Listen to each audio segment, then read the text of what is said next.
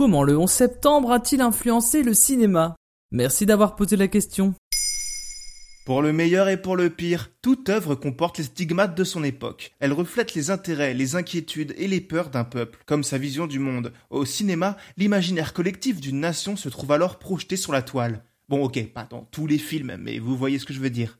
Il y a 20 ans, la date du 11 septembre 2001 rentrait dans l'histoire. Al-Qaïda signait les attentats les plus meurtriers des États-Unis. Tout le monde se souvient où il était quand les tours se sont effondrées. Un choc international, un trauma à l'échelle nationale.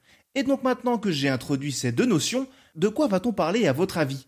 De l'écho des attentats sur le cinéma hollywoodien? Bravo Comme Godzilla est une rémanence de la bombe atomique pour les Japonais, les fictions américaines au cinéma, en séries télévisées ou même dans le jeu vidéo ont été durablement influencées par le drame américain et ses conséquences comme la guerre en Irak. On dit que derrière l'aviation civile, Hollywood est l'industrie la plus touchée par les attentats. Le cinéma avait déjà représenté à plusieurs reprises la chute des deux tours du World Trade Center, comme dans Deep Impact. Un comble, certains accusant d'ailleurs ce même cinéma d'avoir inspiré les équipes d'Al-Qaïda. Un peu facile.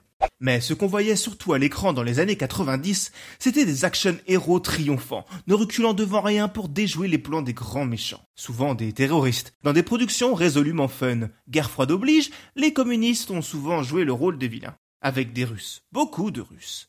Mais les événements de ce vendredi 11 septembre ont un peu changé la donne. Et alors, ça a changé quoi à l'image? On célèbre les services de renseignement et parfois même la torture quand ça permet de sauver des Américains ou le monde entier. C'est pas si terrible. Plus souvent, le danger vient désormais du Proche ou du Moyen-Orient, des contrées bien méconnues des citoyens américains, et qui font donc un peu peur. Nos héros, eux, sont désabusés, un peu déprimos, se remettent en question. On a d'ailleurs assisté ces deux dernières décennies à une grosse tendance des anti-héros. Mais une fois le gros du deuil évacué, vient le temps de la catharsis nationale. Et c'est rien de dire que depuis dix ans, on n'a jamais autant détruit de trucs à l'écran, faisant référence directe aux images captées le jour du drame par les chaînes d'infos, ce chaos ou ces montagnes de fumée noyant les décombres, nombre de films sans jamais évoquer le terrorisme ou le World Trade Center rejouent l'attentat. Avengers, le Batman de Nolan, Cloverfield, la guerre des mondes, New York ou des villes l'évoquant sont sans cesse la cible prioritaire des ennemis. Il y avait certes déjà des Independence Day ou des Armageddon avant 2001, mais avec la démocratisation des effets spéciaux numériques, les CGI, la tendance a clairement accéléré et n'a pas hésité à faire dans la démesure. Mais même des films n'ayant a priori rien à voir avec le sujet le traitent en réalité, comme Le Village, Remember Me, Munich ou La 25e heure. Ce sujet vous a plu? Découvrez notre épisode sur Godzilla ou sur les conséquences du cinéma sur l'environnement.